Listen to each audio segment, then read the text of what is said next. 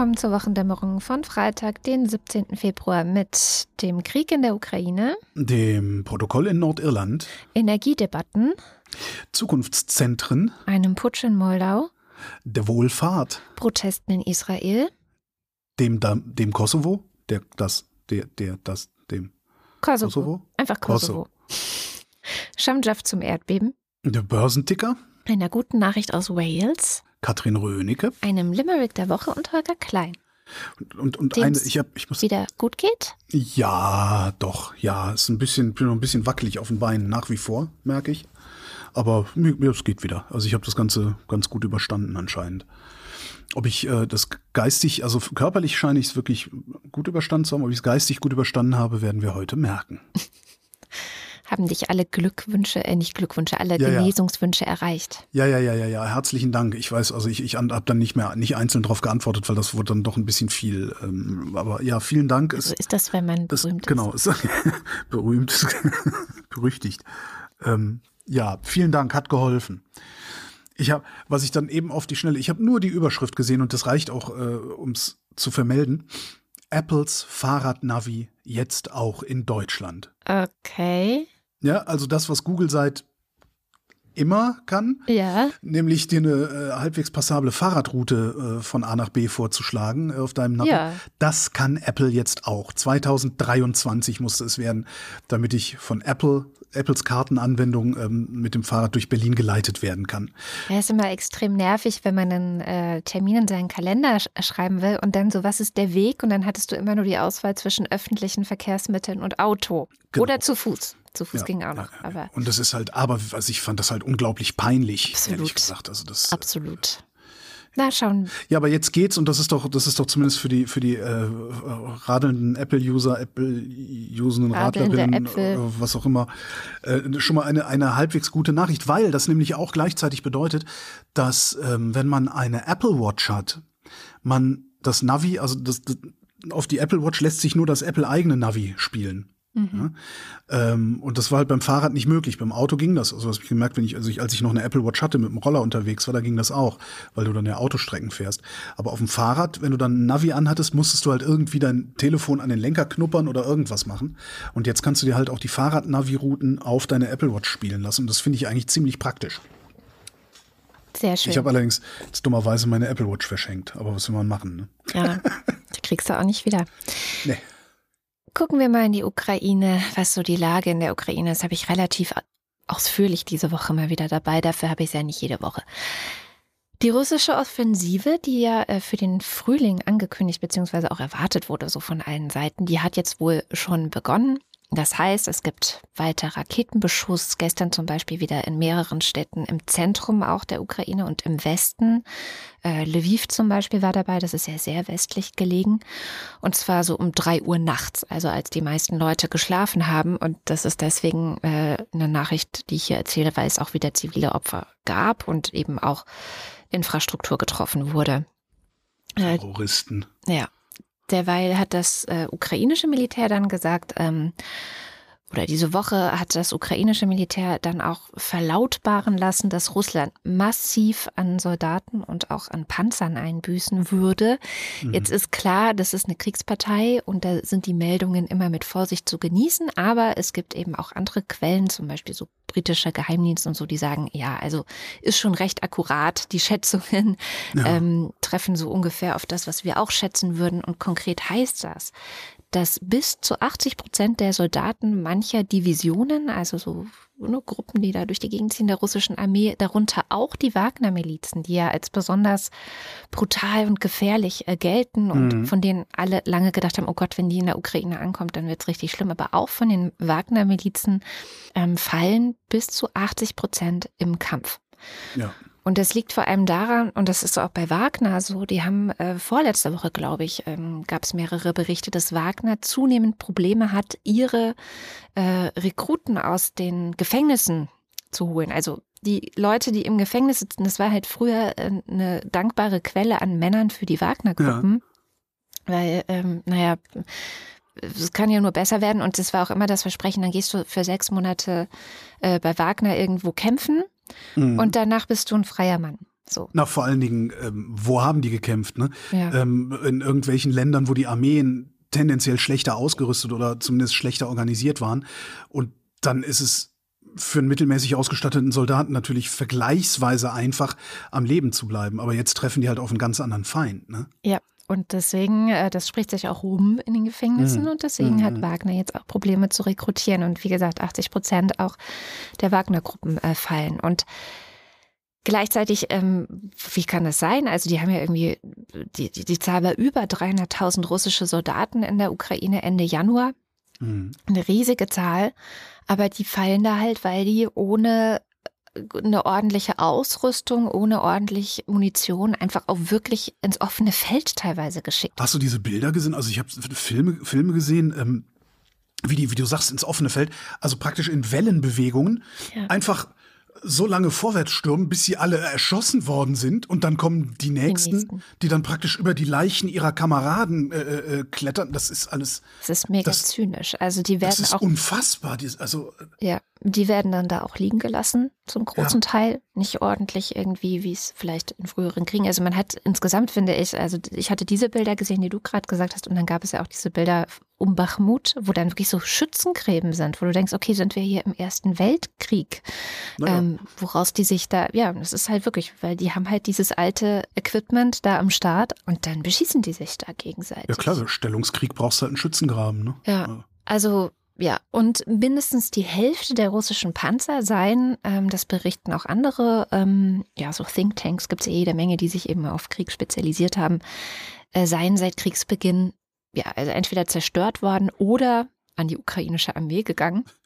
Die ukrainische Landwirtschaft haben die Bauern abgeschleppt. Hui, Ja. was haben wir damals noch gelacht? Ne? Ja, ich meine, für die Ukraine wichtig, weil die haben auch massive Verluste. Die Zahlen der ähm, Toten kennen wir da zum Beispiel nicht. Die halten sich extrem bedeckt, was diese Zahlen angeht. Es gibt aber auch da Schätzungen, die sagen, es müssen allein bei Bachmut Hunderte jeden Tag sein, die da Ja. fallen. Ähm, Ich habe irgendwo auch eine Zahl gesehen, die sagt, dass bei den Russen 1000 pro Tag Ja. sterben. 1000 pro Tag. ja, Das für nix Wahnsinn. und wieder nix. ja, ist absoluter Wahnsinn. Nur um da so eine Region zu plündern, die voller Bodenschätze ist. Naja, und was Panzer angeht, hat die Ukraine wohl auch Verluste, aber hat eben den Vorteil, dass sie auch immer wieder russische Panzer erbeuten. Also Mhm. ja, das ist so ein bisschen, diese Munitionslage ändert aber nichts daran, dass die Ukraine im Moment für diese Frühjahrsoffensive, die eben schon begonnen hat, eigentlich nichts in der Hand hält. Also das Ja. sagt Zelensky, sagen die ähm, Vertreter des Militärs auch, wir versuchen so gut es geht, die Stellungen, die wir haben, zu halten. Und wir schaffen es nicht, ähm, dem wirklich was entgegenzusetzen. Wir schaffen es kaum, die Raketen abzufangen und wir schaffen es erst recht nicht, gerade irgendwas zurückzuerobern. Und wenn jetzt wirklich da noch eine größere Offensive kommt, äh, dann gnade uns Gott im Grunde. Und das Bittere daran ist, dass sie das eigentlich uns zu verdanken hat. So. Ja, wir, wir hätten das verhindern können. Also, Ja, dass diese Frühjahrsoffensive ja. kommt. Ich glaube, da habe ich im Herbst zum ersten Mal von Ja, gehört. ja, ja, ja. Und ich glaube, wenn wir diese ganze Panzer, Kampfpanzer-Debatte, die ja jetzt immerhin zum Guten, in Anführungszeichen, entschieden wurde für die Ukraine. Ähm, ja, aber das hätte halt ein halbes Jahr vorher gebraucht, damit es jetzt in dieser. Situation hilft. Ja, Genau. genau. Und Ja, die sich jetzt wehren können. Und dasselbe ist mein Verdacht, sehen wir jetzt gerade mit Flugzeugen. Mhm. Jetzt werden wir, werden wir ein halbes Jahr lang verzagt, äh, Flugzeugverzagtheit üben. Und dann werden wir Flugzeuge dahin liefern. Aber leider müssen dann die Piloten erstmal geschult werden und dann dauert es noch ein Vierteljahr. Und dann haben wir genau den gleichen Zustände, nur halt in der Luft und nicht äh, irgendwo auf dem Boden mit Panzern. Und was ich ja noch viel, viel bizarrer fand, ist, dass dann hat jetzt die Bundesrepublik Deutschland endlich gesagt, okay, wir schicken Leopardpanzer darunter. Und dann stellt sich raus, dass die anderen gar nicht in der Lage sind, Leopardpanzer zu schicken, obwohl sie immer gesagt haben, ja, äh, schickt mal Leopardpanzer, dann schicken wir auch Leopardpanzer. Ja. Da, was ist denn da eigentlich los? Es ist Ja. also vor allem äh, auf dem Rücken der Ukraine wirklich, äh, man, man ist sprachlos eigentlich. Ja. Und Ja. dann gibt es noch so ein paar kleine Gesten. Also das hat mich schon ein bisschen gefreut, weil Israel ähm, jetzt so als Land und politisch war von Anfang an des Krieges, also vom Anfang des Krieges eher so, ja, weiß man jetzt nicht, wie die sich verhalten. Also sie sind jetzt nicht so krass pro-russisch, aber offenbar hat Russland doch im Nahen Osten in so einigen Krisengebieten genug gegen Israel in der Hand, dass Israel sich nicht so krass auf die Seite der Ukraine geschlagen hat. So würde ich es jetzt mal vorsichtig diplomatisch formulieren. Nee, ähm, Israel braucht Russland, um äh, sich gegen Syrien zu wehren, weil Russland in Syrien den Ton angibt, beziehungsweise die Lufthoheit hat. Und wenn Russland nicht will, dass die Israelis in Syrien gelegentlich mal irgendeinen Flugplatz bombardieren oder so, dann wird Israel das nicht tun. Ja, man hätte jetzt aber auch denken können, ich weiß nicht, also, dass so jemand wie Benjamin Netanyahu zum Beispiel ein Putin-Freund ist. Weil ich meine, ja. äh, Viktor Orban ist äh, Putin-Freund und äh, Netanyahu und Orban sind Best Buddies. Also hätte das jetzt für mich auch irgendwie Sinn ergeben. Aber jetzt gab es ja. diese Woche so einen kleinen ähm, solidarischen Akt. Äh, Eli Cohen, das ist der israelische Außenminister, der war in Kiew und ich finde allein schon so ein Besuch ist ja immer schon mal Symbol und hat verkündet, dass Israel die Arbeit in seiner Botschaft in Kiew wieder vollständig aufnehmen wird. Und das ist, wirkt wie so eine kleine Nebenmeldung, aber ich glaube, für Israel ist das schon ein recht großer Schritt und ja. sich auch wirklich da an die Seite der Ukraine zu stellen. Ja, und dann hatte ich noch diese Woche einen relativ langen Artikel in der Süddeutschen gelesen. Die haben ja versucht, so ein bisschen rauszuarbeiten, wie Putin eigentlich gerade im eigenen Land so dasteht. Hm. Gibt es ja immer wieder Versuche, die sich vor allem auch die Eliten anschauen, ne? Weil mhm. der Rest ist ja mehr oder weniger egal, der ist halt unterdrückt und äh, traut sich nicht so richtig. Also entweder traut sich nicht, das Maul aufzumachen oder ist schon längst geflohen. Also so diese zwei äh, Gruppen würde ich grob sagen, gibt es in Russland. Naja, wahrscheinlich gibt es noch eine dritte Gruppe. Das sind die, die sich ganz gut eingerichtet haben in den, in den Zuständen. Ja, klar. Wenn man jetzt aber von Putin kritischen Personen spricht, dann. Ach so, ja, okay. So ja.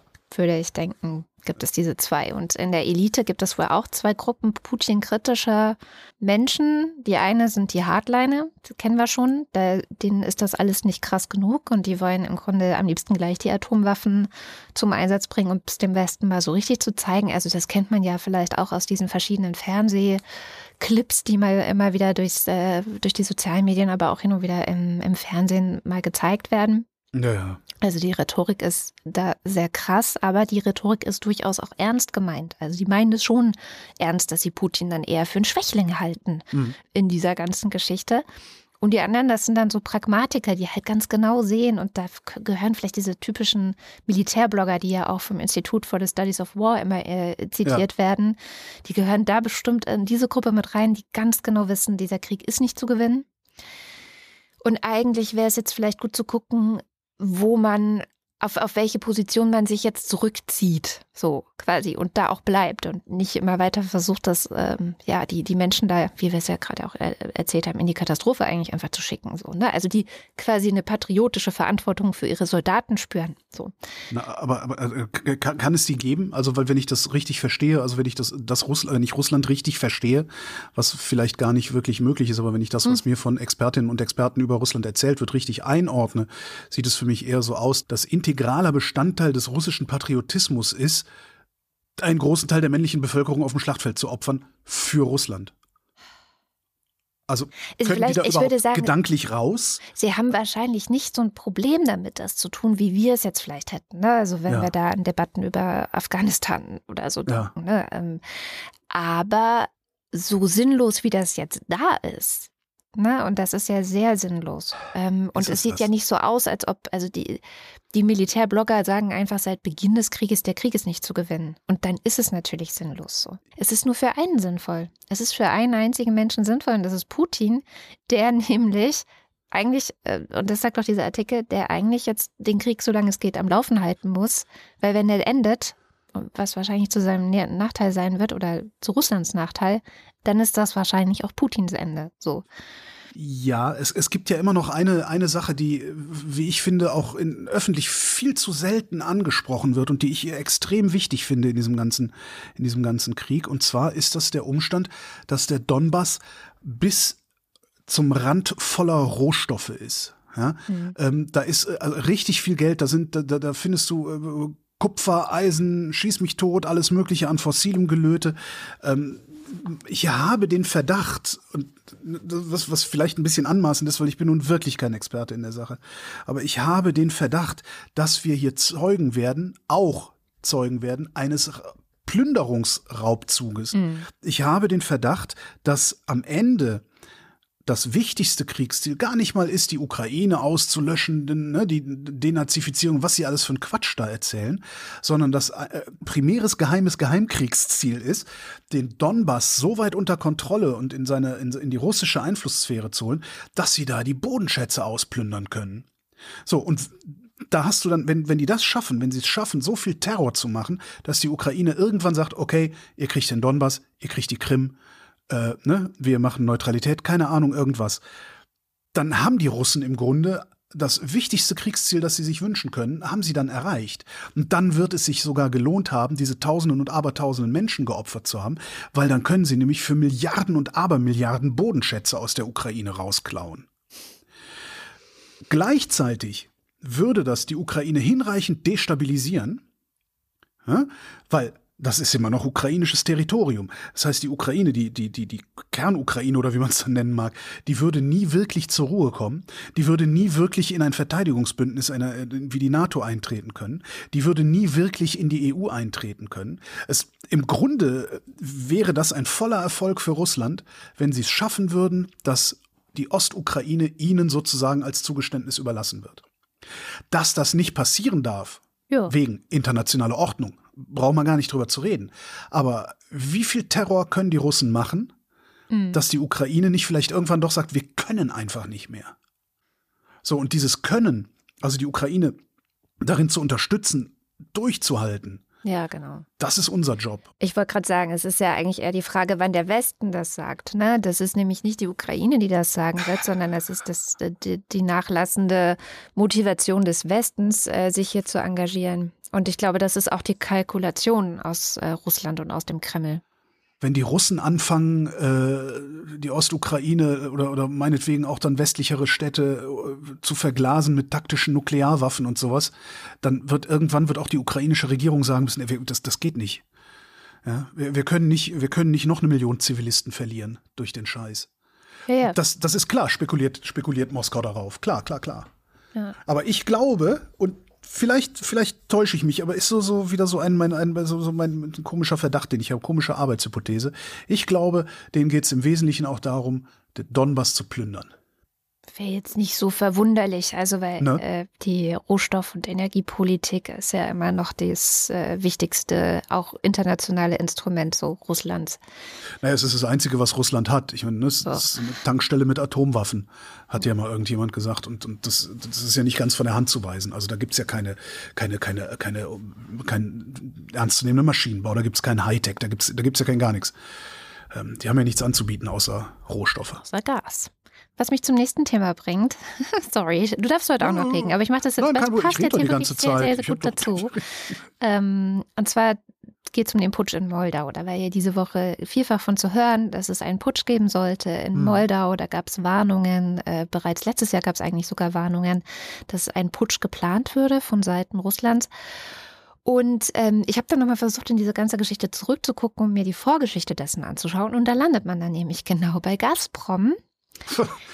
die letztes Jahr schon Moldau das Gas gedrosselt haben. Man kennt ja. es, ne? Ist ja, ja, Gazprom ist eine Waffe man, der politischen äh, Destabilisierung. Ja, wir kennen man das. Man kennt das nicht, ne? Mittelosteuropa kennt das. Wir kennen das nicht. Und wir darum, kennen das inzwischen auch. Jetzt kennen wir es. Ja. Aber klar, Mittelosteuropa kennt das schon lange und es gibt ähm, in der Arte-Mediathek, und zwar noch bis 14. Mai, eine super Doku zum Thema Gazprom, die ich sehr, sehr empfehlen kann, ähm, wo man dann ganz gut lernt, dass dieser Konzern wirklich eine Waffe ist. Also es ist wirklich einfach eine Waffe und wir haben es alle nicht gecheckt. Wir haben alle schön mitgemacht und schön mitverdient und schön gedacht, so, ach, so schön billiges Gas. Gibt es auch tolle Reden von Gerhard Schröder und oder auch der äh, frühere BASF-Chef. Also ja, jedenfalls ähm, hat äh, Gazprom letztes Jahr Moldau das Gas da im Oktober um 30 Prozent gedrosselt, dann im November um 40 Prozent, also so von Monat zu Monat ein bisschen mehr gedrosselt, quasi mit dem Kälterwerden mehr gedrosselt. Mhm. Im Dezember war es dann schon über 50 Prozent. Und ähm, dann hat ja Russland auch noch äh, die Ukraine oder die Infrastruktur die, äh, der Ukraine beschossen. Ab, ich glaube auch November, Ende November, Dezember ging das ja los darunter dann auch Strominfrastruktur. Ja, da hing Moldau mit dran. Ähm, das heißt, in Moldau wurde es im Dezember kalt und dunkel. Mhm. Und dann hat Russland halt ähm, Protestanten auf Moldaus Straßen ich will es jetzt möglichst wenig verschwörungstheoretisch ausdrücken, ähm, angespornt. Also das, was der Westen beim Maidan gemacht hat. Ja, ja, klar. Ähm, um gegen die Regierung zu demonstrieren, wegen mhm. der äh, Kälte und Dunkelheit und den hohen Preisen. Also aber Moment mal, Moment, Moment, nicht, nicht, nicht das jetzt, ne? Also das, ich will nicht sagen, der Westen hätte den Maidan inszeniert. Nein, Darum nein. ist mir jetzt wichtig, wie wie mag Russland das gemacht haben in Moldau? Ja, die haben da einerseits ihre Agenten tatsächlich und es gibt in Moldau schon auch ein, ich sag mal, pro-russisches Potenzial. Also das kannst du dir so ein bisschen okay. vorstellen wie im Osten, genau, ja, dass okay, dann verstehe. halt hm. Leute nicht kapieren, wie das alles funktioniert und dann hm. gehen sie auf die Straße und sagen, macht Nord Stream 1 auf, also um jetzt von Ostdeutschlands zu reden. Genau. Und dann noch ein bisschen äh, Russia Today Propaganda obendrauf. Ja, äh, genau. Äh, also okay. das ist jetzt nicht alles nur irgendwelche russischen Agenten, sondern da gibt es durchaus auch ein Potenzial. Also sagen wir mal, in Moldau gibt es auch eine Spaltung in so, so ein bisschen in der Gesellschaft. Die Mehrheit ist pro-europäisch, ganz klar auch. Aber es gibt da eben ein gewisses Potenzial. Und dann gab es eben, wenn dann sowas ist wie diese Preise und eine Wirtschaftskrise und wachsende Unruhen, ja, dann wird es halt schnell ungemütlich. Und wenn du dann noch irgendwie so einen Hebel hast, wie Gas oder Strom auszustellen in so einer mhm. Situation, mhm. ist das halt ein politisches Instrument. Und tatsächlich ist dann die Regierung zurückgetreten. Und das war eine proeuropäische Regierung. Jetzt wurde diese Woche zum Glück ähm, wieder eine neue proeuropäische Regierung vom Parlament bestätigt. Der neue Premierminister ist der ehemalige Innenminister und auch Sicherheitsberater der Präsidentin Maria Sandu. Und Maria Sandu war auch die, die diese Woche Alarm geschlagen hat, weil sie eben Informationen vom ukrainischen Geheimdienst bekommen hat. Ukraine und Moldau liegen nebeneinander, sind Nachbarn, arbeiten eng miteinander. Nicht erst seit äh, Februar 2022, auch davor schon, weil sie einfach leiderprobt sind. In Moldau gibt es schon seit den 90er Jahren diesen, äh, wie, wie nennt sich das immer, Frozen Conflict. Ähm, Frozen Conflict. Mhm. Transnistrien, was quasi besetzt ist, wo es genauso ablief, dass pro-russische Separatisten plötzlich beschlossen haben, sie wollen zu Russland und nicht mehr zu Moldau gehören und so weiter und so fort. Also diesen Plot kennen wir ja nun auch schon. Und es gab jetzt eben die Angst, dass Russland wirklich einen Putsch planen würde. Und man denkt dann so, ach, ja, dafür haben die doch gerade gar nicht die Genau. Die Zeit oder die sind doch woanders beschäftigt. Geh aus meinem Kopf raus. Und das ist doch genau unwahrscheinlich. Das, ja, und so. Genau, ja. Und haben die nicht ganz andere Sorgen? Der Kreml tut auch natürlich das alles ab. Das sei Blödsinn und ausgedacht mhm. und so weiter. Und der Kreml ist aber echt auch gut darin, muss man ja sagen, das Unschuldslamm zu mimen. Also das habe ich auch in dieser Arte-Doku über Gazprom nochmal ganz gut mitbekommen, wie gut die ein Unschuldslamm sein können und wir jahrzehntelang alle darauf reingefallen sind. Also schon ziemlich bitter. Ja, da bin ich wieder bei, da bin ich wieder bei Yassin Musharbash und seiner, seiner Idee vom, äh, von, von einer Börse. Mhm. Äh, ähm, mhm. auf der verschiedene Player, also verschiedene Agenten versuchen zu antizipieren, was Putin besonders gut gefallen könnte und es dann einfach machen, ohne dass Putin unmittelbar was davon weiß, genau. dass Putin immer plausible deniability hat. Ja. Nein, das also, wenn Gazprom das macht, da, das äh, weiß ich jetzt aber auch nicht, wie das passieren könnte.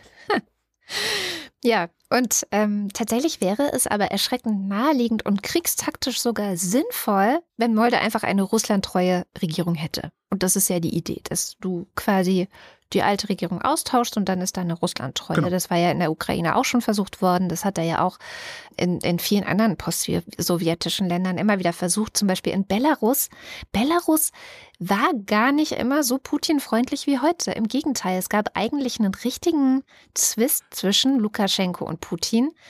Und das kam dann, also wusste ich auch nicht, habe ich erst durch diese Gazprom-Doku gelernt, auch über das Gas, dass Lukaschenko hm. eingeknickt ist und gesagt na gut, okay, ich ähm, ja, ich mach, was du sagst. Ich bin jetzt dein bester Freund. Wenn die sich Moldau einverleiben, dann haben die da einfach einen Brückenkopf äh, also, und können von da aus, wenn sie einen Bock haben, auch nochmal Rumänien äh, nee, bombardieren. Odessa. Sie sind ja, dann Odessa plötzlich sehr nah an Odessa. Ja. Ähm, sie haben, wie gesagt, auch schon die Soldaten in Transnistrien. Das heißt, da Kontrolle in Moldau zu bekommen, wäre wahrscheinlich gar nicht mal so schwierig. Ne? Mhm. Also ja, es ist gar nicht so von der Hand zu weisen. Und ähm, was die moldauische Regierung jetzt gemacht hat, war bei einem Fußballspiel, wo serbische Hooligans ähm, sich angekündigt hatten, die auch, was, was, was ich alles nicht wusste, ähm, aber diese Woche gelernt habe, serbische Hooligans sind bekannt dafür, in anderen Ländern politische Konflikte anzuzetteln, wenn sie das. Was? Ja, also wer also Serben sind ja prinzipiell bekannt dafür, Konflikte anzuzetteln, aber serbische Hooligans in anderen, also ich meine, das grenzt ja nicht mal an Serbien. Nee, aber war, wie gesagt, mir bis diese Woche auch nicht so bekannt, aber genau, deswegen haben, hat die Regierung halt gesagt, nee, also das Fußballspiel kann stattfinden, aber es sind keine Fans im Stadion, hier kommt keiner rein. So, einfach aus Vorsichtsmaßnahme. Und so ist da gerade die Situation in Moldau. Also es ist wirklich krass angespannt und die haben richtig Schiss. Und das Blöde ist, genau wie Ukraine, sie sind nicht Mitglied der NATO, sie sind nicht Mitglied der EU, sie haben einfach gar keinen Schutz. Also wenn ja. da irgendwas passiert, dann passiert es halt, ne? Sind ausgeliefert. Man kann, ich finde das so, so, so schwer vorstellbar. Aber gut, das ist, das ist sowieso eine relativ instabile Region. Das ist ein sehr kleines Land.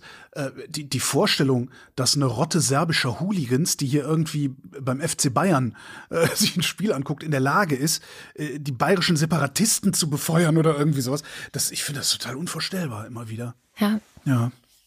Krass. Ja wo wir es mit Serben haben. Ähm, ich wollte mal gratulieren. Und zwar wollte ich dem Kosovo gratulieren zu 15 Jahren Unabhängigkeit. Ähm, auf den Tag genau, also 17. Februar vor 15 Jahren hat Kosovo sich für unabhängig erklärt. Der, das Kosovo, man darf beides sagen übrigens. Äh, unabhängig wovon, fragst du dich jetzt, ne? Mhm, ja. äh, Im Ostblock war Kosovo äh, eine autonome Region in der Sozialistischen Föderativen Republik Jugoslawien. Mhm. Also das, was wir kennen unter Jugoslawien. Mhm. äh, diese Republik ist zerbröselt während der Jugoslawienkriege, ist aufgegangen 1992, das Jugoslawien geendet, in der Bundesrepublik Jugoslawien, Kosovo immer noch drin. Die Bundesrepublik Jugoslawien ist über die 90er Jahre weiter zerbröselt, Balkankriege, wir erinnern uns, äh, ist geworden zu Serbien-Montenegro, haben wir auch schon mal gehört. 2006, also Serbien-Montenegro war immer noch Kosovo drin. 2006 ist Montenegro dann unabhängig geworden. Und 2008 hat Kosovo gesagt, nee, wir, wir wollen jetzt auch unabhängig sein. Und irgendwie bekommt man, finde ich, den Eindruck, als wolle da unten niemand wirklich was mit den Serben zu tun haben. Ähm, völkerrechtlich ist Kosovo umstritten. Und mhm. zwar tatsächlich nicht so umstritten, wie es die deutsche Presse nennt, wenn einer dagegen ist und alle dafür, sondern von äh, knapp 200 UN-Mitgliedern haben nur 115 Länder ähm, den Kosovo als Land anerkannt. Serbien hat einerseits äh, hinreichend Großmachtsfantasien und andererseits eine hinreichend große serbische Minderheit im Norden des Landes, um kontinuierlich für Unruhe zu sorgen. Ähm, und diese Unruhe, die ist halt im Wesentlichen ja so expansiv nationalistisch motiviert. Und das kriegen wir ja immer wieder mit, auch in der Tagesschau, dass mal wieder irgendwo was ist, dann ne, Grenzen blockiert sind, dass äh, Kosovo sagt, nee, Leute, äh, das ist hier Kosovo, äh, ihr könnt hier jetzt nicht einfach mit euren serbischen Nummernschildern rumfahren, nehmt euch bitte kosovarische Nummernschilder und dann sofort irgendwie ein Volksaufstand droht und sowas. Ähm, die internationalen BeobachterInnen sind äh, einhellig der Überzeugung, dass Belgrad, also Serbien selbst, die serbische Regierung, sich eigentlich einen feuchten Kehricht für die Kosovo-Serben interessiert und sie einfach nur benutzt, um ihre Großmannszucht äh, weitertreiben zu können. Also um irgendwo einen Stachel im Fleisch einer westlich orientierten mhm. Nation zu haben oder sowas. Noch kürzer konnte ich es nicht erzählen. Das heißt, ich habe sehr viel ausgelassen. Äh, alle Serben, alle Kosovaren werden sich dann wieder beschweren nach der Sendung. Ähm, huhu, Christo, Entschuldigung. Ähm, ich wollte aber wenigstens mal gratuliert haben. Äh, herzlichen Glückwunsch zu 15 Jahren Unabhängigkeit Kosovo. Ja, äh, Autokraten bleiben wir bei Autokraten. Jetzt habe ich unterstellt, dass Serbien autokratisch sei. Stimmt das überhaupt?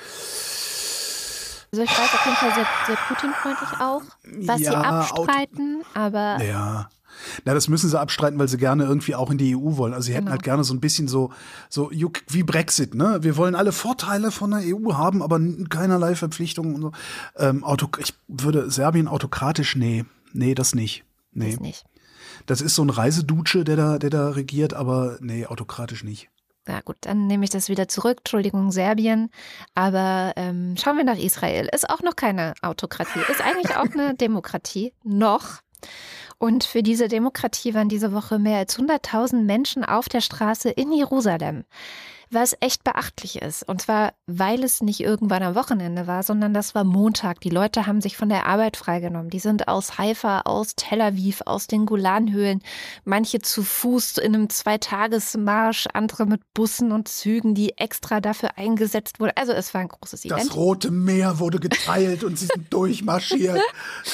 Es war schon sehr beeindruckend. Also mhm. die sind wirklich richtig sauer. Und zu Recht, denn ich glaube, was Israel immer auch, naja, egal worum es geht, also egal wie viel Mist da vielleicht auch passiert und wie viel Fehler dann vielleicht eine israelische Regierung und Politik macht. Sie können immer von sich sagen, wir sind hier in dieser Region die einzige echte Demokratie. Jetzt mhm. haben sie aber seit November eine richtig rechte Regierung. Also nicht nur haben sie Benjamin Netanyahu, den ich vorhin schon als Orbans besten Kumpel ähm, kurz eingeführt habe, als Ministerpräsidenten wieder. Wahnsinnig korrupter Typ auch, hat auch verschiedene Verfahren so anhänglich wegen Korruption, versucht da immer wieder sich drunter wegzuducken und mit Immunität wegzuducken und so. Und es wird vermutet, dass äh, ein Gesetzesvorhaben, was jetzt eben seit ähm, Januar oder Ende Dezember so in der Mache ist, und ich glaube, am 20. Februar gibt es die erste Lesung dann auch des Gesetzes, dass das eventuell auch so ein bisschen so ein persönliches Ding von Netanyahu ist, damit er diesen ganzen Korruptionsverfahren ähm, dagegen ihn äh, entgehen kann. Es geht um eine Justizreform. So. Und mhm. ähm, Netanyahu würde ich jetzt wirklich mal unterstellen, dass er autokratische Ziele hegt äh, vor allem nach allem, was äh, diese Justizreform bedeuten würde. Nämlich es geht A darum, dass das oberste Gericht in Israel, was so ein bisschen ähnlich ist wie unser Verfassungsgericht, nur dass es in Israel keine echte Verfassung gibt, aber das mhm. Gericht versucht eben so Entscheidungen zu treffen, als gäbe es eine Verfassung. Das basiert auf verschiedenen Gesetzen, ähm, die es durchaus gibt und versucht da eben unabhängig vom der Politik, unabhängig vom Parlament, unabhängig von der Regierung, hier und dort Entscheidungen treffen zu können. Und dieses oberste Gericht, da soll jetzt die Politik mehr Einfluss drauf bekommen, welche Richter da benannt werden kennen wir so ein bisschen aus Polen, das kennen wir auch aus so ein bisschen aus anderen Autokratien, dass das gemacht wird. Und B, und das finde ich eigentlich noch viel gravierender, Urteile dieses Gerichts sollen durch eine einfache Mehrheit im Parlament kassiert und übergangen werden können. Mhm. Und ich finde schon, dass das so ein erster Schritt eigentlich ist von mehreren, die so Autokraten wie Erdogan zum Beispiel ähm, immer gerne gehen. Also erst gehst du auf die Unabhängigkeit der Gerichte, als nächstes dann natürlich die Medien. Und beides sind ja, wenn man so will, in der Demokratie Kontrollinstanzen, die so ein bisschen dafür sorgen, dass ähm, eine Politik gewählt mit einer bestimmten Mehrheit, und das ist auch übrigens das Argument ähm, dieser äh, der Regierung, die sagt, na ja, wir sind ja mit der Mehrheit gewählt worden und dann kann es doch nicht sein, dass uns ein Gericht sozusagen unsere Politik, für die wir ja gewählt worden ja, sind, als Vertreter des Volkes, dass uns dieses Gericht diese Politik kaputt macht und sagt, das geht so nicht. Tyrannei der Mehrheit ist das. Genau. Und letztendlich geht es eben auch, das äh, Gegenteil davon ist der Schutz der Minderheit. So. Und ähm, der Minderheitenschutz steht hier tatsächlich wohl jetzt massiv aus dem, auf dem Spiel in Israel. Ja, und das finden die Leute halt nicht so cool und gehen auch wirklich, also es ist, sind wirklich pro-demokratische Proteste, die die Menschen auf die Straße treiben. Die haben wirklich das Gefühl, okay, das ist hier eine slippery slope, wir werden unsere Demokratie verlieren, wenn die dieses Gesetz durchbringen. Ja. Auch der Präsident macht sich wahnsinnige Sorgen, versucht sich einzumischen ohne Erfolg. Der hat halt nicht wirklich Macht äh, in dem Land. Ja, und ähm, ich weiß nicht, wie es weitergeht. Sie haben die Mehrheit, sie hätten die Macht, ähm, nach den verschiedenen Lesungen im Parlament das tatsächlich durchzusetzen. Die Opposition kann nichts machen letztendlich. Ja, wo es mit Israel dann hingeht, so. Das ist tatsächlich äh, auch was, was ich ähm, ja, im Sinne von interessanten Zeiten, in denen man eigentlich nicht leben will, ja. äh, äh, beobachte. Also ich hatte ja kürzlich auch mit dem, mit dem Israel Corrie vor Weihnachten und hier mit dem Israel Corrie ja. eine Sendung gemacht und der sagte halt auch, das ist halt die rechts, rechts, rechteste Regierung, die es gibt. Die besteht halt aus Rechtsnationalisten und Rechtsreligiösen gleichzeitig. Ja. Und ähm, die haben halt eine unheimlich große Anhängerschaft auch, insbesondere auch unter genau. jungen Menschen.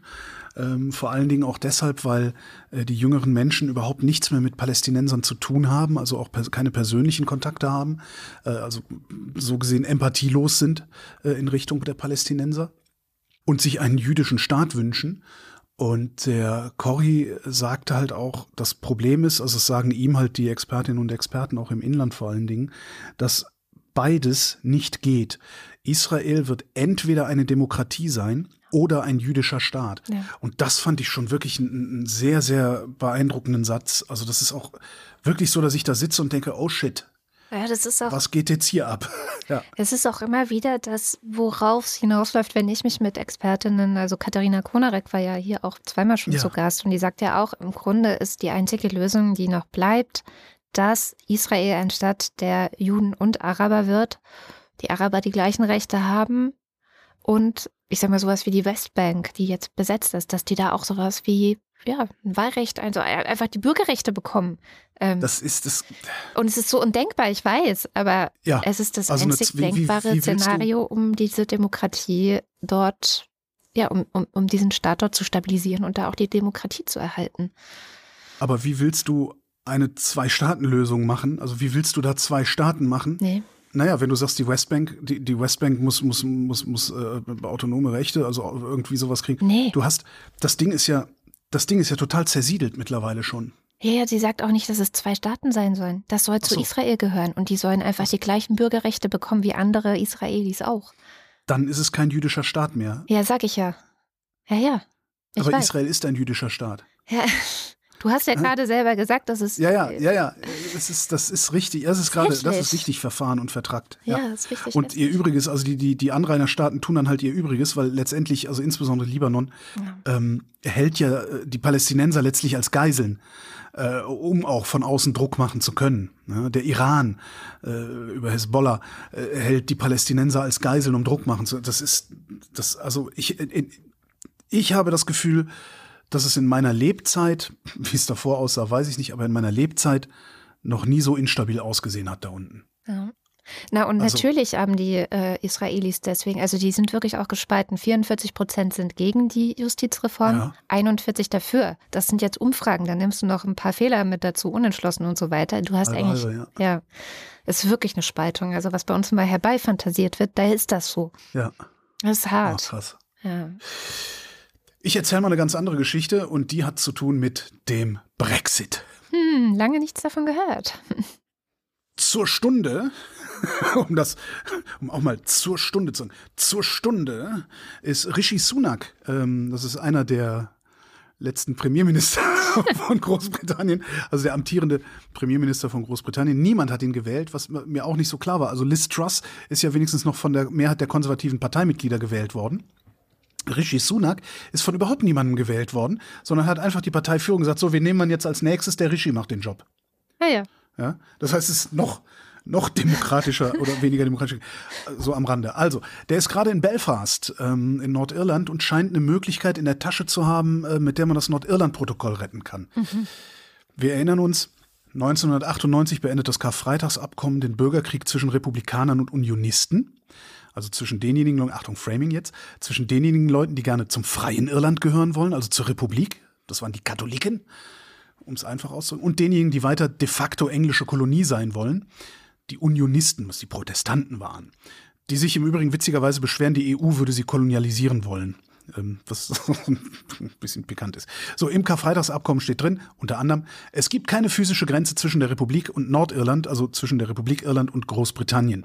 Der Brexit hat dazu geführt, dass eine physische Grenze zwingend notwendig geworden ist, weil Großbritannien nicht mehr im Binnenmarkt sein wollte, jedenfalls nicht mit allen Konsequenzen im Binnenmarkt sein wollte.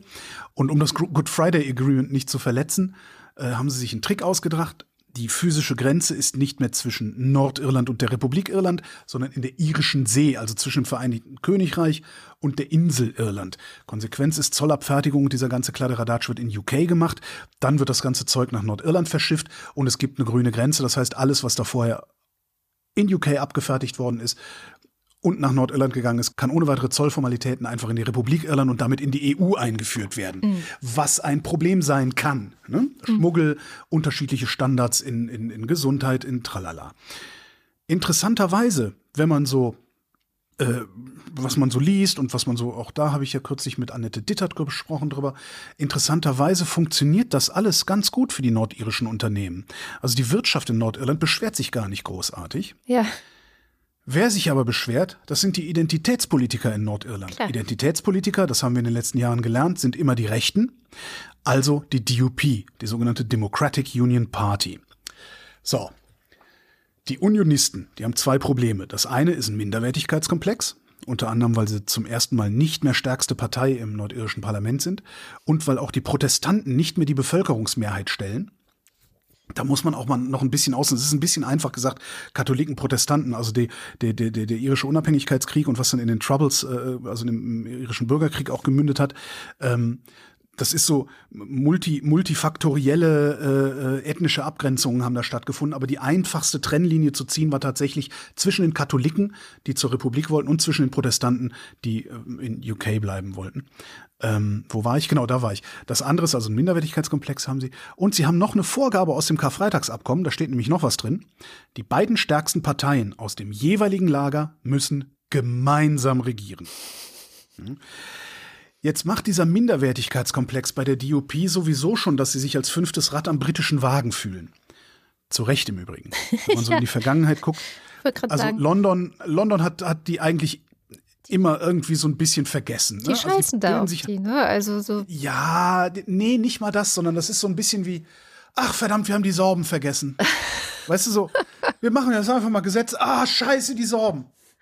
Ja. So ungefähr. Okay. Also das ist, das, das, ne, also die, die, ja, die, die, einmal halten die sich fürs fünfte Rad am Wagen. Ähm, das spätestens seit dem Brexit wissen sie, dass sie das sind, weil die haben einfach Brexit gemacht und Nordirland überhaupt nicht mitgedacht mhm. beim Brexit. Darum gab es dann überhaupt auch diese Probleme unter anderem. Ähm, das andere ist, äh, sie bilden sich ein, dass dieses Nordirland-Protokoll alles nur noch schlimmer machen würde.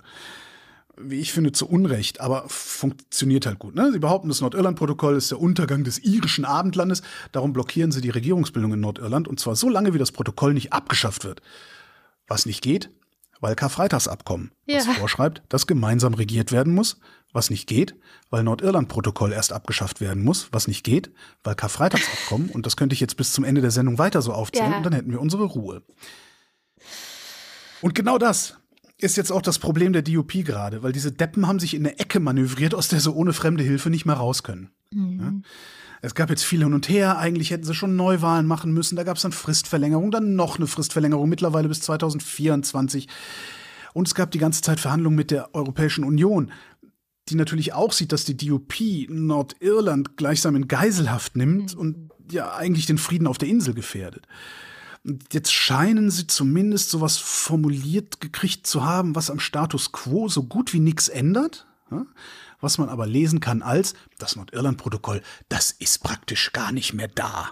Ne? Mhm. Semantik ist in der internationalen Politik sehr, sehr wichtig. Haben Sie es einfach so. umbenannt, oder? so, das heißt genau. jetzt. Das heißt jetzt das, das Süd, Südschottland-Protokoll. Nein, ähm, äh, die, also 2021 hatte die DUP sieben Forderungen gestellt, an denen halten die bis jetzt fest. Die kann man, die kann man wirklich mit Semantik in den Griff kriegen. Da sind dann so Sachen, äh, weiß ich, also Kleinkram. Ne? Also wir wollen, dass hier keine Zollgrenze ist. Ja, okay, also Sachen, die äh, ausgeführt werden, um in Nordirland zu verbleiben, die müssen nicht mehr durch den Zoll. So. Das heißt, du klebst dann, ein Klebchen drauf und sagst, für Nordirland produziert oder irgendwie so, also so mm. Kleinscheiß. Ein Ding ist ein echtes Problem. Die wollen, dass kein EU-Recht in Nordirland gilt. Da ist es diese, diese, diese, diese, äh, dieses Gespenst von der Kolonialisierung durch die Europäische Union. Das ah, Problem ja. da ist, dass der Europäische Gerichtshof, der erlässt ständig Urteile, der passt Richtlinien an für den EU-Binnenmarkt. Hm. So. Und die gelten automatisch auch für Nordirland, weil Nordirland ja quasi im EU-Binnenmarkt sich befindet, weil die Grenze ja in der irischen See ist. Genau. Und da sagt die DUP, nee, nee, nee, nee, nee. Bei allem, was uns betrifft, wollen wir Mitspracherechte haben. Aha. Die wollen also genau das, was die Aber scheiß Brexiteers schon die ganze Zeit wollen. Alle Vorteile des Binnenmarkts, keinerlei Pflichten. Ja. Was eigentlich nicht geht. Dann kommt in die EU, Leute, also dann könnt ihr auch mitreden. ja, genau. So, oder zahlt sehr viel Geld, wie Norwegen das zum Beispiel macht. Oder so.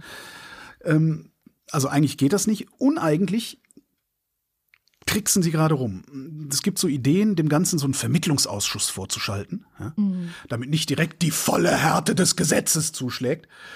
Und außerdem kann man das ja auch so regeln, dass der Europäische Gerichtshof nur dann aktiv wird in Bezug auf Nordirland, wenn nordirische Gerichte ihn anrufen, weil das ist ja dann im Namen des Volkes und so, ne, durchwurschteln. Mhm. Die britische Presse geht davon aus, dass die DUP das fressen kann. Niemand scheint so recht zu wissen, ob die EU sich auf diese Nummer einlässt, weil halt nach wie vor das Problem ist, dass wir uns eigentlich nicht ansatzweise erpressen lassen dürfen. Ja, gut. Ähm, ja, wir, ich kann mal gerade in den Ticker gucken, ob da schon was passiert ist. Ansonsten werden wir wahrscheinlich in den nächsten Tagen auch mitbekommen, ob da was passiert ist und was passiert. Ich werde, solange die EU ihre für sich geltenden Gesetze und ähm, Rechte da nicht kompromittiert, denke ich. Na, das, das tut sie ja im Zweifelsfall, wenn Nordirland sich dazu entschließt, äh, geringere Lebensmittelsicherheitsstandards einzuführen. Mhm. So, und du dann eben diese Lebensmittel über diese grüne Grenze nach, nach Irland, also in die Republik, ja, ja. kriegst und von da aus dann äh, in den Binnenmarkt notwendigerweise. Aber und dann haben wir hier auf einmal Sachen, die wir nicht haben wollen. Genau, aber deswegen muss der Europäische Gerichtshof da einschreiten können. Ja. Aber wenn es vorher noch einen Vermittlungsausschuss gibt, meine Güte. Ja, eben. Was übrigens auch geht, was ich auch total witzig fände, aber was keiner will, äh, London könnte direkt durchregieren. Also sie können auch sagen, wisst ihr was? Ja. Geht nach Hause, wir machen das jetzt, wir übernehmen den Laden jetzt hier. Also ungefähr das, was vielleicht gelegentlich auch mal andere Bundesländer mit Berlin machen sollten. Ähm, Wäre dann irgendwie ein bisschen die ehrlichere Variante. Dummerweise müsste London sich dann auch wirklich kümmern. Das wäre genauso, wenn Bayern würde vielleicht gerne Berlin regieren, aber dann müssten die sich halt auch wirklich kümmern und nicht bloß quatschen. Und da hat er natürlich auch wieder keinen Bock drauf. Und bei Nordirland haben wir das ja gesehen beim Brexit, weil da haben sie sie vergessen. Oh Mann. Ähm, gucken wir mal wieder in die Türkei und äh, nach Syrien. Letzte Woche haben wir schon ausführlich über das ähm, Erdbeben oder hatte ich ausführlich über das Erdbeben und die Folgen berichtet. Jetzt ist wieder eine Woche vergangen und es ist relativ viel nochmal passiert. Um den Überblick zu behalten, habe ich mir diesmal erlaubt, die Scham einzuspannen. Und äh, schön, dass du da hingeschaut hast, was ist denn los gewesen seit letztem Freitag in Syrien und in der Türkei. Ja, sehr, sehr viel los. Eigentlich äh, fängt äh, das Chaos erst, erst recht an. Und die Zahl der bestätigten Todesopfer ist jetzt nun auf 39.875 gestiegen. Das habe ich heute Morgen beim Tagesspiegel gelesen. Davon sind eben um die 36.000 in der Türkei und mindestens 3.688 in Syrien. Die Türkei hat die Rettungseinsätze in einigen Regionen bereits ausgesetzt, auch in den Gebieten in Syrien äh, und in Kurdistan, die unter der Kontrolle der Regierung in Damaskus stehen, äh, finden keine Such- und Rettungseinsätze mehr statt. Und das, obwohl es eigentlich immer noch einige kleine, aber es gibt immer noch ein paar Meldungen von Überlebenden. Manche Expertinnen schätzen dieses Aussetzen da tatsächlich als noch zu früh ein, weil, weil wie gesagt, eineinhalb Wochen nach den verheerenden Erdbeben, äh, da werden immer noch Überlebende in den Trüppern dieser tausend eingestürzten Gebäude tatsächlich gefunden. Also heute, nee, gestern war es jemand nach 248 Stunden, ein, eine, eine Jugendliche tatsächlich und es, es sind immer noch Nachbeben da. Also gestern kam es tatsächlich wieder zu, zu einem Nachbeben in Latakia in Syrien. Eine Stärke von 4,7. Einige weitere Gebäude sind eingestürzt. Also da nochmal zu, zu gucken und zu schauen, wer ist davon betroffen, wer könnte unter den Trümmern liegen. Da, dafür bräuchte man noch Rettungseinsätze. Gleichzeitig stellt sich jetzt aber auch für viele Überlebende bereits auch die Frage nach der Zukunft. Ähm, jetzt zehn Tage nach den Erdbeben. Denn ganze Städte wurden ja auf verheerende Weise zerstört. Also Hatay gibt es fast nicht mehr. Äh, vor kurzem fand ähm, jetzt auch in der Türkei eine Spendengala statt berühmte PolitikerInnen, UnternehmerInnen, EntertainerInnen haben daran teilgenommen, teilweise große Summen an Spenden versprochen. Ich nenne mal ein paar Beispiele aus einem sehr informativen Thread von Dennis Yücel, äh, der dazu äh, was geschrieben hat gestern, nämlich das erste Beispiel. Der Präsident der Zentralbank hat versprochen, 1,5 Milliarden Euro aus dem Bilanzgewinn zu spenden. Das heißt, in anderen Worten, eine Spende, die ohnehin an die Staatskasse fließen würde. Ein weiteres Beispiel, einer der Bauunternehmer, Mehmet Cengiz, der die Aufträge für den, für den Wiederaufbau der vielen zerstörten Häuser unter anderem erhalten hat, beziehungsweise weiterhin erhalten wird, verkündete, dass er 150 Millionen Euro spenden möchte. Und gleichzeitig wurde auch bekannt gegeben, dass die zu seiner Gruppe gehörende Firma für Investitionen 100 Prozent Steuernachlass und weitere Subventionen erhalten werde. Per Präsidentenbeschluss. Im türkischen Fernsehen also wird da gerade sehr viel gemacht, um natürlich die Bevölkerung bei Laune zu halten, um sie äh, da darüber zu informieren, wir machen was, guckt hierher, wir sind aktiv. Es werden auch unter anderem Besuche gezeigt, ähm, also Besuche vom türkischen Präsidenten bei Opfern, also Opfer, die wahrscheinlich AKP-Supporter sind oder vielleicht auch geworden sind, die sich vor laufender Kamera bei ihm höchstpersönlich bedanken, dass er ihre Leben gerettet hat. Präsident Erdogan holt sich dort seine Dankesreden ab, aber an anderer Stelle heißt es, wenn die Kritik laut wird, und die ist momentan sehr laut in vielen Teilen der Opposition und in anderen Teilen der Zivilgesellschaft, da sagt Erdogan, das war Schicksal. Es war unmöglich, sich auf eine solche Katastrophe überhaupt vorzubereiten.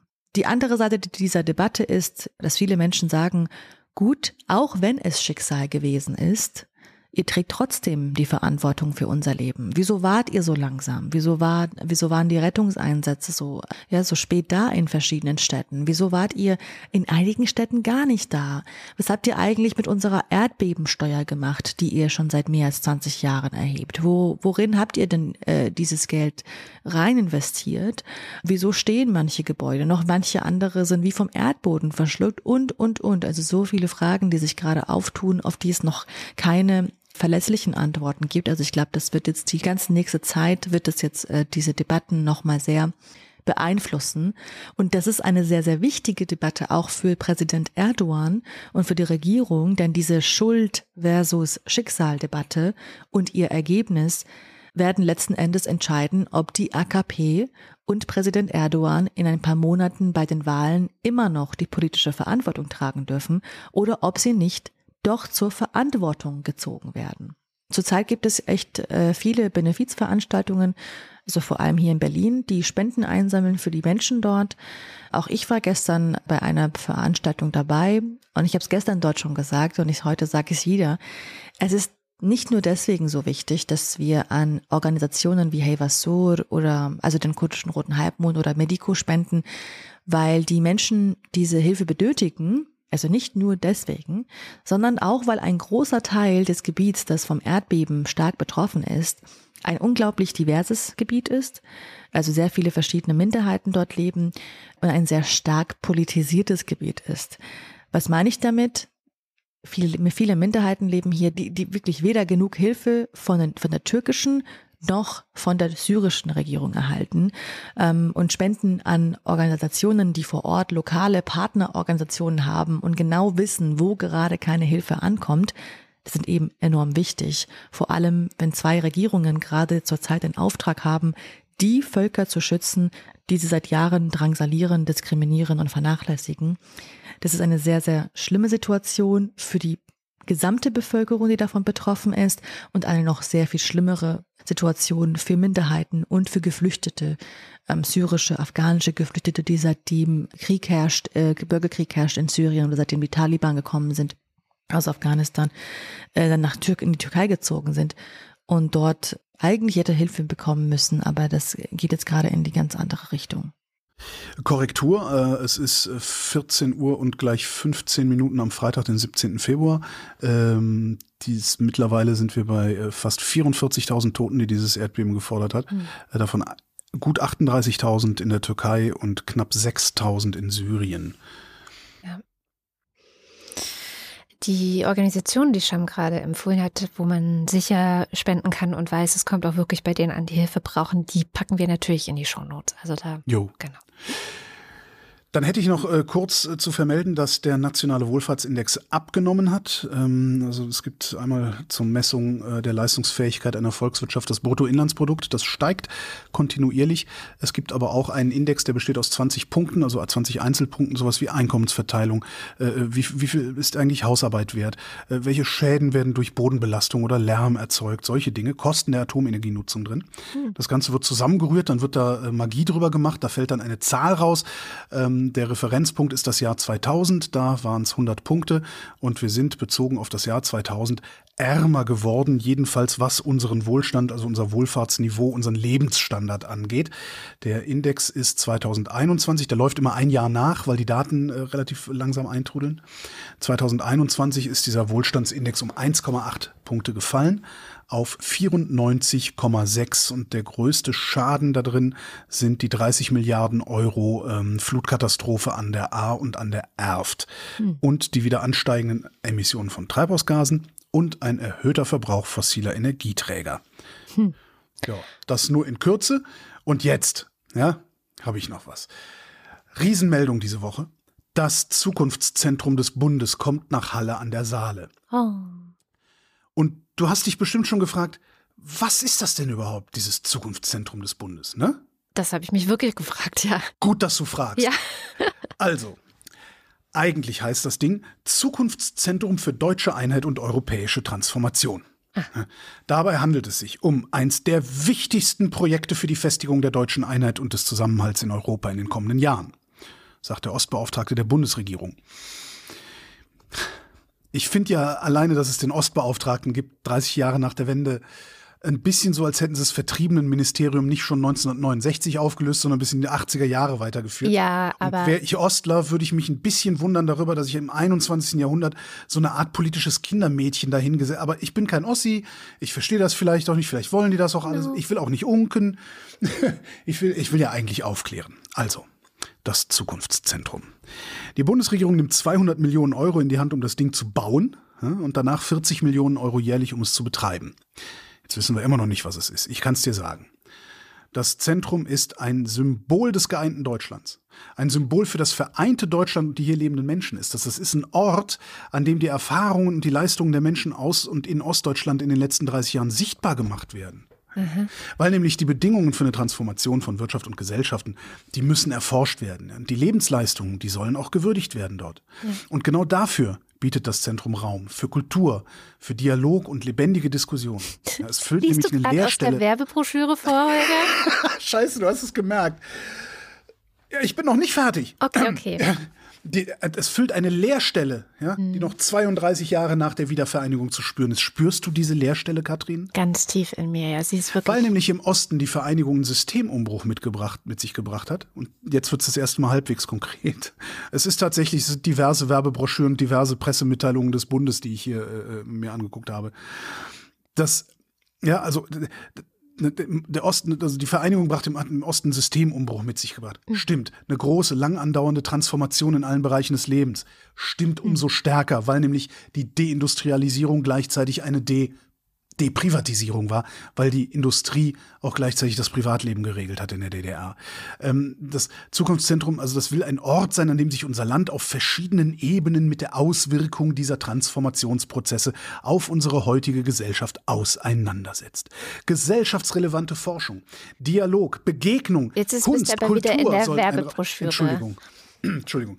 Ähm, was es auch werden soll, ist ein Knotenpunkt, äh, und zwar eines europäischen Netzwerks, ähm, damit die Transformationsperspektive der mittelosteuropäischen äh, Staaten mit einbezogen wird, was ganz lustig ist, weil während der Planung gab es Kritik, die genau das moniert hatte. Viel zu viel deutsche Nabelschau, kein Blick über die Bundesrepublik Deutschland hinaus. Viel besser wäre es, von außen nach innen zu denken, also von Europa nach Deutschland hineinzublicken und nicht von Deutschland nach Europa hinaus. Mhm. Ähm, ne, es soll einen wichtigen Beitrag zur Stärkung der Demokratie und des Zusammenhalts in Deutschland und in Europa leisten. Ein spannender Ort wird das. Und zwar ein Ort, Katrin, wo Transformation von Gesellschaften sichtbar und erlebbar wird. Okay. Ja, ich habe schon überlegt, ob die da so ein Erlebnispark blutige Revolution als kontrafaktisches Geschichtserlebnis irgendwie machen, aber keine Ahnung. So, Vielleicht wird es auch so eine Art gesagt, ähm, Tropical Island mit so genau. Geschichtstafeln. Ich habe ich hab mich wirklich bemüht, rauszufinden, was da passieren soll. Für 40 Millionen im Jahr. Was es alles sein soll, habe ich rausfinden können. Ab wann es das sein soll, habe ich auch rausfinden können, nämlich ab 2028. Wie es das alles sein soll, was es alles machen soll, konnte ich nicht rausfinden und ich bin ich habe den Verdacht, dass das niemand auch niemand wirklich weiß. Hm. Und genau darum habe ich ein Problem damit. Das hört sich nämlich genauso an wie ein weiteres Museum, in dem dann ne, vom Fluchtwartburg über eine Fotoausstellung Deindustrialisierung des Ostens äh, bis hin zu grüne Hightech Reindustrialisierung des Ostens Ausstellungen zu sehen sein werden über genau die Dinge, die ich ständig auch in diesen ganzen ZDF-Fernsehdokus zu sehen kriege. Ja, zu dieser Begegnungsstätte werden wir dann Klassenfahrten unternehmen, ja, wo dann so gelangweilte Schülerinnen und Schüler sitzen, nasebohrend, weil Handyverbot ist und Sachen erzählt kriegen, die sie frühestens in 20 Jahren wieder interessieren werden. Und die Forschungsstätte wird ein paar Dutzend Jobs und ein paar Dutzend Forschungsaufträge an Historikerinnen und Historiker vergeben. Und am Ende, ganz am Ende, ja, steht da so ein Ding, fließt viel Geld rein und der Westen wird weiterhin auf seinem Kapitalstock sitzen und naserümpfend auf die Nazis Wählenden im Osten gucken. Aber schön, dass wir mal drüber geredet haben, oder? Ja, und das, also ich habe wirklich versucht, nicht zu. Ich wollte wissen, was machen die da. Ja. Und ich habe ein ganz, ganz mieses Gefühl. Also nicht mal, ist okay, da kommt so ein Ding hin, das ist ein Museum, da werden Besucher erwartet, dann, ne, dann, dann ja, sieht ja. man auch mal, dass Halle existiert. Da ist überhaupt keine Frage. Ja? Und 40 Millionen jedes Jahr, das sind auch echt viele Jobs, das ist äh, Kaufkraft und so, alles super, alles ganz toll. Aber ich glaube, der Anspruch, den werden die im Leben nicht eingelöst kriegen. Weil um äh, die Spaltung des Landes in Ost und West, äh, falls es die in dem Maße überhaupt gibt, wie sich das am grünen Tisch in Berlin ausgedacht wird, diese Spaltung zu überwinden und bla und blub. Ich glaube, dazu braucht man andere Dinge als ein modernes Gebäude in Halle an der Saale unter der Magistrale. Ist noch Platz für eine gute Nachricht? Was denkst du? Schon, oder? Das heißt Platz, es ist Notwendigkeit. Es besteht die Notwendigkeit für eine gute Nachricht. Okay, sehr gut.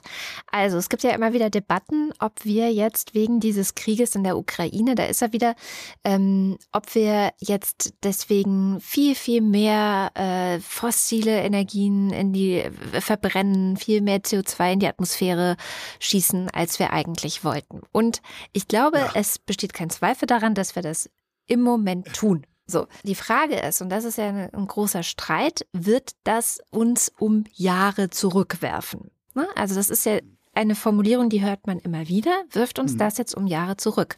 Und da hat der Economist einfach mal gesagt, wir nehmen wir mal einen Taschenrechner und rechnen das alles ja. aus. Tatsächlich ist das Gegenteil der Fall. Echt? Wow. Und das ist die gute Nachricht, sonst wäre es jetzt ja auch keine gute Nachricht gewesen. Also eigentlich da hättest du schon die Nachtigall trapsen hören können.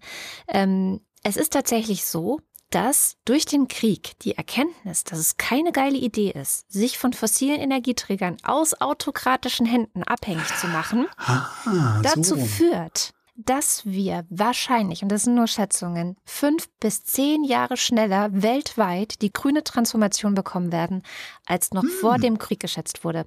Und das impliziert auch China. China hat äh, letztes Jahr im Juni oder so seinen neuesten Fünfjahresplan vorgelegt. Und der ist noch mal ambitionierter, was grüne Technologien und grüne Energien angeht, als alle Fünfjahrespläne davor. Also nicht nur, dass die westliche Welt sagt, hm, okay, wir machen das besser noch viel, viel schneller. Und da sieht man halt auch jetzt schon an Investitionen, wo auch wirklich verschiedene äh, Wirtschaftsthinktanks äh, sagen, diese Investitionen, die da letztes Jahr in die Höhe geschossen sind, Solarenergie zum Beispiel oder äh, Windenergie, also alles, was jetzt gerade ausgebaut werden soll, das wird noch mindestens die nächsten drei bis fünf Jahre so weitergehen, ähm, dass es in der Höhe vor allem äh, diese Investitionen gibt. Das heißt, wir sind durch den Krieg nicht Jahre zurück, sondern fünf bis zehn Jahre nach vorne geworfen worden, was ähm, erneuerbare Energien und äh, die grüne Transformation angeht. Aber ich würde da gerne noch einen Tropfen Wasser in den Wein äh, äh, kippen, weil so beachtlich das ist, was China in erneuerbare Energien investiert, so beachtlich ist auch, was China in fossile Energien investiert. Also es ist jetzt nicht so, dass ähm, der fossile Energieverbrauch, insbesondere Kohleverbrauch in China, durch diese Investitionen in Erneuerbare zurückgefahren werden würde. Er steigt nicht so stark, wie er steigen würde, wenn sie es nicht machen würden. Das ist richtig. Aber China verfeuert aberwitzig viel Kohle und sie haben für die nächsten Jahre auch noch vor, noch aberwitzig mehr Kohle zu verfeuern. Das hatte ich gerade bei Noah Smith im, im, im Newsletter gelesen. Ja. Hänge ich, häng ich hinten an die Shownotes dran. Aber trotzdem, also insgesamt, ähm, das, das wird alles nicht reichen, um das 1,5 Grad Ziel zu erreichen. Aber ähm, Sie sagen, dass äh, wir unter den 2 Grad bleiben dürften, wenn das sich so bewahrheitet. Also wenn es wirklich das, was sich jetzt an Bewegung letztes Jahr gezeigt hat, in diese Richtung weitergeht. Müssen wir nur noch die FDP aus dem Bundestag schmeißen, dann wird alles gut. Oh Gott.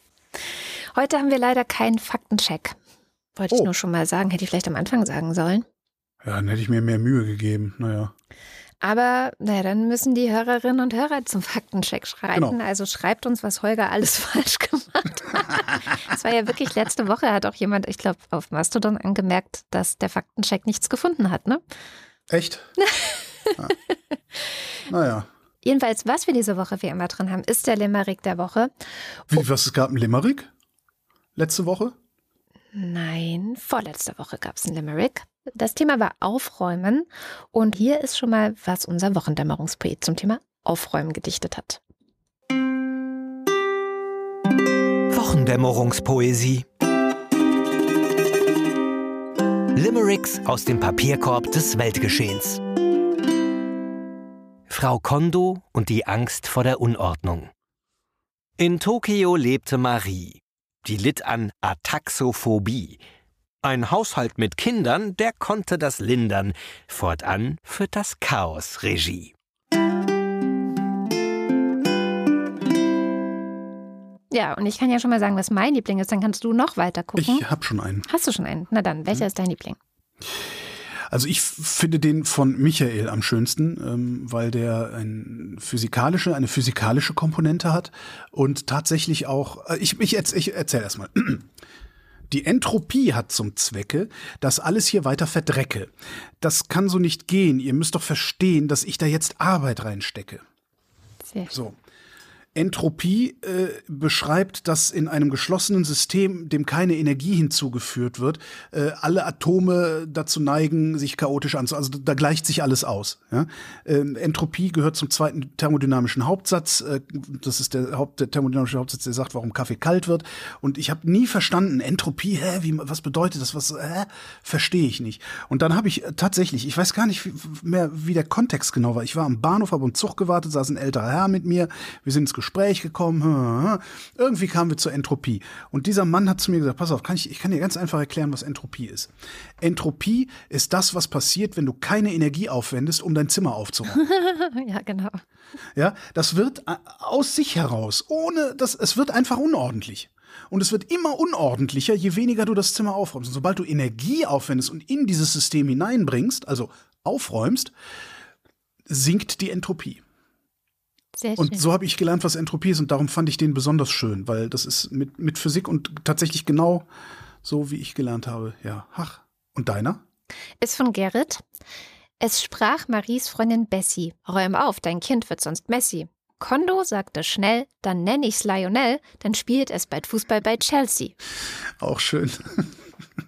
Der von Captain Zimmer war auch schön, aber den lesen wir diese Woche nicht vor, den lesen wir eh immer so oft vor.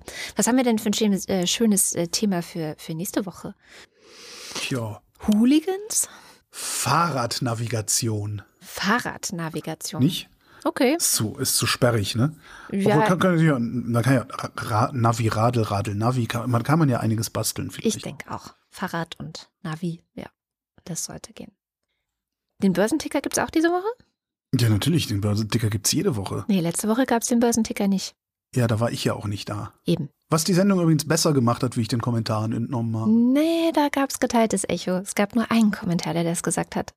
Ja, unzählige Menschen haben mir geschrieben, das. Ja, genau. also, äh, Börsenticker, Montag. Weichenstellung voraus. Dienstag. Turbulenter Handel an der Wall Street. Mittwoch. Handelgemenge sozusagen. Wall Street im Zwiespalt. Donnerstag. US-Anleger in der Zwickmühle. Freitag. Zinssorgen halten Börsen im Griff. Oh Gott. Aber immerhin, äh, es, es war schon mal schlimmer. Wir hatten auch schon mal Zinsängste. Ah, ja, das ist ein ah, Fortschritt. Dann geht's ja noch. Sorgen, ja das geht noch. Wer Sorgen, Sorgen hat, hat auch Likör. Ja, stimmt. Dann kommen wir zum Ende der Sendung und wie immer am Ende der Sendung bedanken wir uns bei allen, die die Sendung möglich machen. Ähm, wir sind und bleiben HörerInnen finanziert und wenn ihr noch nicht dabei seid, dann kommt doch gerne dazu. Äh, könnt auf wochendämmerung.de mal schauen, da gibt's mehrere Wege, direkt aufs Konto oder über Steady. Wenn ihr bei Steady mit dabei seid, gibt's einen werbefreien Feed und falls ihr bei den Ultras oder bei den Fanclub Mitglied werdet, dann lesen wir am Ende der Sendung eure Namen vor und das machen wir jetzt. Dins 1. Wing Commander Lord Flasher zitiert wahllos aus Flughandbüchern. A ramp runway is considered damp when the surface is not dry, but when the moisture on it does not give it a shiny appearance. Volle Solidarität mit Katja Diel, die derzeit einen Shitstorm von Little Dicks wie Ulf P. und Roland T. aushalten muss. Autokorrektur. Ja, dann geht einfach alle weg von Twitter. Wenn man nicht auf Twitter ist, muss man auch keine Shitstorms aushalten. Und Twitter ist nämlich für Hass. Habe ich gelernt. Zuletzt. Nein, Twitter ist ein super Nachrichtentier. Ist übrigens gar nicht. Äh, fällt mir dann dazu auf. Aber gut, äh, das ist ein anderes Thema. Sebastian bleibt etwas länger hier. Alexander Bonsack hat das mit diesem Sportdingens von Holger probiert. Als Ergebnis gab es erstmal einen Fetzenmuskelkater. Aua, aua, aua. Deine Mutter boxt auf dem Rummel um eine Flasche Schnaps. Marc Bremer. Oliver Delpi. Silke Dietz. Doris Devi Doris Day. Erik Fröhlich. David Hasenbeck. Adrian Hauptmann. Stefan Havranek. Katharina Höll. Mein Name ist Holger, ich lese hier vor. Der Jan. Matthias Johansen. Antjot Kästner. Heiko Linke. Müsli, Müsli, Njam, Njam, Njam. Rufus Platus. Gernhard Reinholzen. Nu sagen Chris und Moni. Jörg Scheckis für mehr Flausch. There's hope, there's always hope. Joachim Urlass. Olaf und Fiete. So, dann muss und so weiter. Und so kam es und so weiter. Jens Viehweg. Michael Völksen. Bernd und W. Möller. Andreas Werner. Justus Wilhelm. Cindy und Timmy Wüst. Guido Baulich. Anita Schroven. Und hier kommt der Fanclub. Juli und Sebastian. Andi 3000. Anna möchte einen vegetarischen Haushalt, aber Maya ernährt sich ausschließlich von Fleisch. Men ebte hoi, ebte me nie hoi, ebte bieten. Fun Fact. Zum Black History Month hat die Polizei von Columbus, Ohio, sich einen neuen Police Cruiser geleistet, der History One heißt, die Farben afrikanischer Flaggen trägt und ein Zitat von Martin Luther King auf der Heckscheibe trägt.